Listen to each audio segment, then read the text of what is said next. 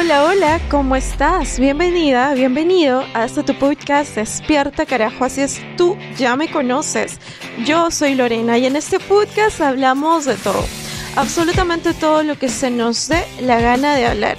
Y tú, sí, claro, obviamente tú vas a escuchar, sí solo sí te da la gana de escuchar, pero quiero que recuerdes que igual este podcast está hecho para ti, para mí, para todo el mundo, con mucho, pero con mucho cariño, porque tú y yo somos los seres humanos más jodidamente especiales del mundo entero.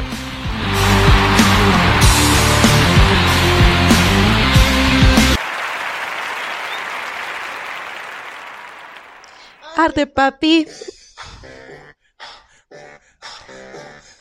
Arde papi. De verdad que la temperatura está que nos llega hasta uff. O sea, está como esta canción de Barbara Love que es. Definitivamente el calor está que arde. O sea, arde papi. Uff, qué calor.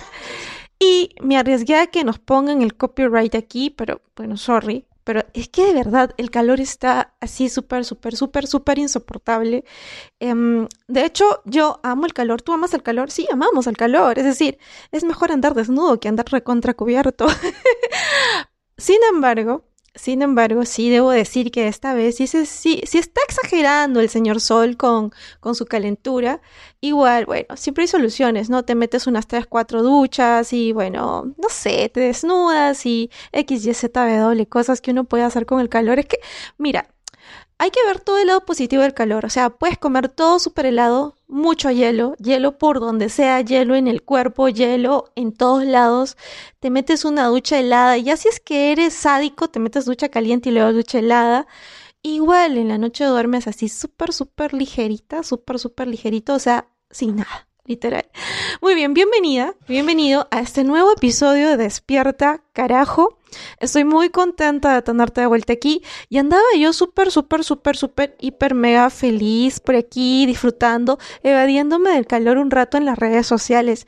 Oye, y sabes que yo estaba mirando unos videos de TikTok que estaban así como que tiene lo suyo esa plataforma, ¿no? Es decir, entre otras plataformas que están Instagram y está, bueno, Instagram y TikTok son las más versátiles, como que las que más mueven y, y pensé, como obviamente todos piensan, ¿no? Porque cuando nosotros estamos usando una plataforma, no creo que solo la estés usando, también estás analizando por qué estás usando esa plataforma o de algún modo cómo es que esa plataforma a ti te retribuye. Y es que ya vamos a hacer un episodio distinto sobre lo que retribuye en nuestra vida. Y con esto te quiero decir, mira, estaba yo mirando así en TikTok, así mirando muchos videos súper cortos. Y es cierto, actualmente nosotros vivimos en lo que yo voy a denominar o voy a llamar la sociedad de la recompensa instantánea. ¿Por qué? Porque, por, por ejemplo, tú estás viendo un video de karate, así, súper, súper cool, ves el video de la estrategia de karate y luego automáticamente se acaba ese y te vas a un nuevo video que también es sobre karate, pero tiene una nueva técnica, tiene una nueva estrategia y luego ya no es sobre karate, ya es sobre la dieta del karate, sobre las estrategias de karate, sobre la historia del karate.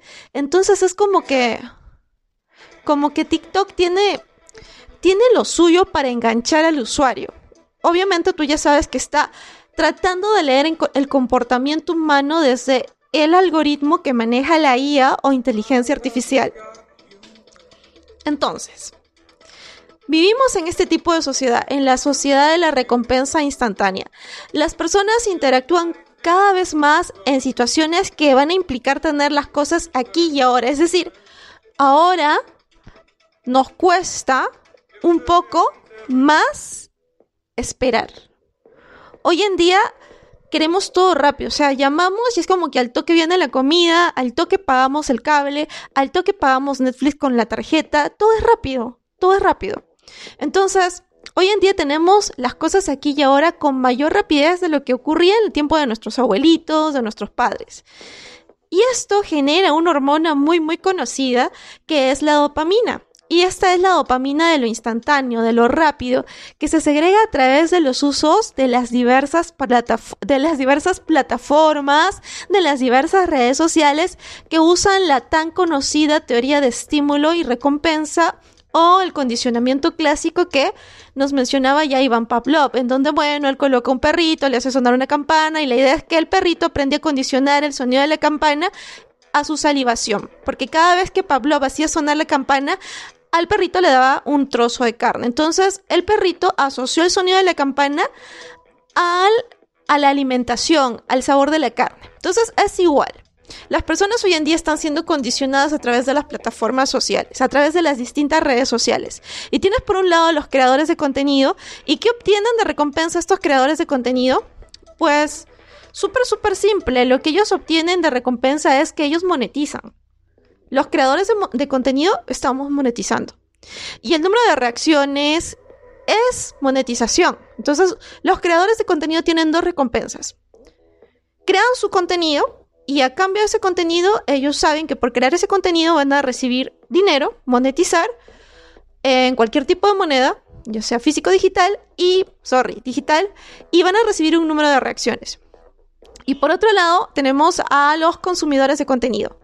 Estos son los que obviamente no generan nada, son los que absorben contenido y que reciben este placer de lo instantáneo, de escapar de la realidad, de su realidad brutal, de su realidad aburrida, de su realidad sosa, entonces se meten a este disfrute de videos de 15 a 60 segundos, porque yo te digo que yo veo videos cuando yo estoy aburrida, ¿ok? Entonces, lo cual implica que el enfoque de atención va a ser reducido en este tipo de personas o individuos. Y las personas hoy en día ya no consumen el contenido, devoran el contenido, lo devoran así, en el acto. El hecho es que nosotros ya vivimos en esta sociedad. Y bueno, si ya vives aquí, si ya estás rodeado de estos estímulos, como todo ser humano inteligente, no te vas a poner a pelear contra eso. O sea, no vas a decir, oh por Dios, aléjate de las redes sociales, oh no, vamos a ponerle la cruz y, oh Dios, las redes sociales son satanadas. Nada que ver. Que ser más hábiles que eso. En otras palabras, si no puedes contra ellos, únete. Así es. Y yo con el copyright que me va a sonar por poner Take Me to Church en, versión techno, que es una de mis canciones favoritas. Entonces, si no puedes contra ellos, si no puedes contra las redes sociales, contra lo que está ocurriendo actualmente en la digitalización, únete. Básicamente no se trata de luchar contra este nuevo tipo de sociedad, a la que yo denominaría pues... A esta sociedad yo le voy a denominar la sociedad del fast everything. ¿Y qué es este fast everything o traducido rápido todo, todo rápido? Esta es una sociedad que se acostumbra o acostumbra tu cerebro a la exposición elevada de estímulos y estos estímulos van a generar dopamina en tu cerebro.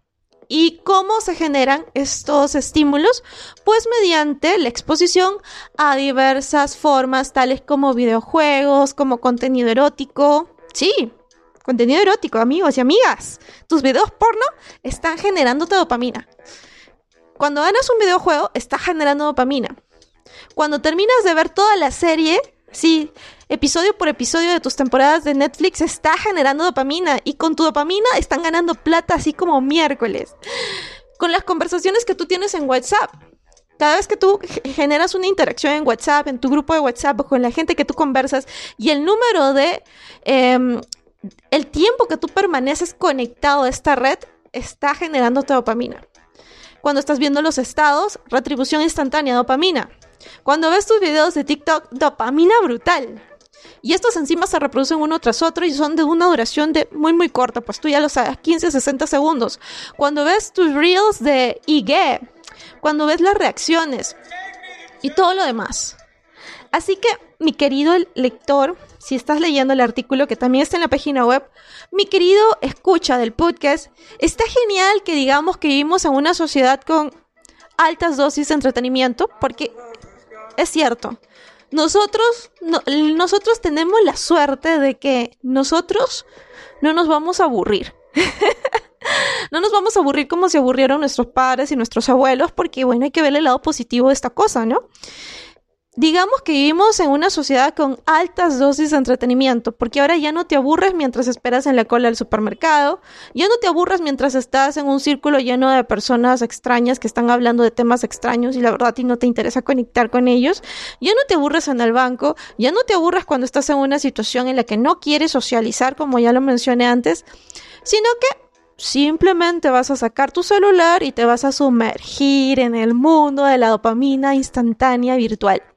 Así que, mi querido escucha, esto se basa en saber exactamente y de manera racional y lógica que navegas en un mundo que va a ser algo pantanoso. Sí, porque es probable que los niños de hoy en día vayan a crecer crezcan con menos autocontrol de impulsos que la generación millennial y que la generación anterior a la millennial y la anterior y la anterior y la anterior.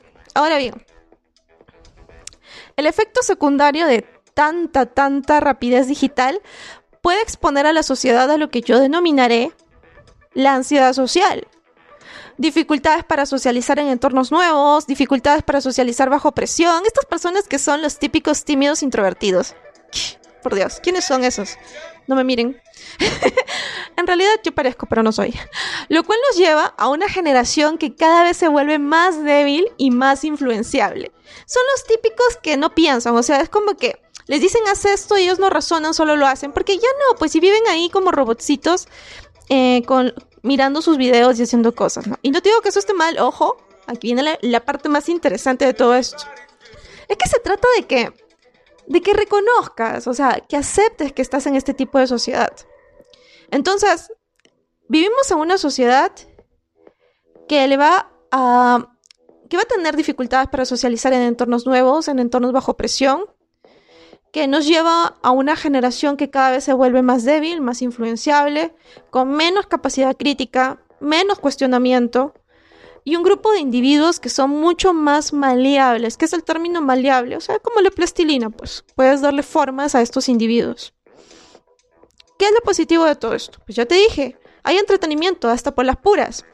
Y si no puedes contra ellos, únete. Entonces voy a terminar este episodio diciéndote lo siguiente. Las redes sociales y nuestra sociedad digital no son Satanás, ¿ok? De hecho, son lo máximo son una gran oportunidad más allá de las falibilidades psicológicas y del deterioro cognitivo. Todo eso al diablo, por favor. Eso ya, esas consecuencias lo verán más adelante. Ahorita hay que disfrutar.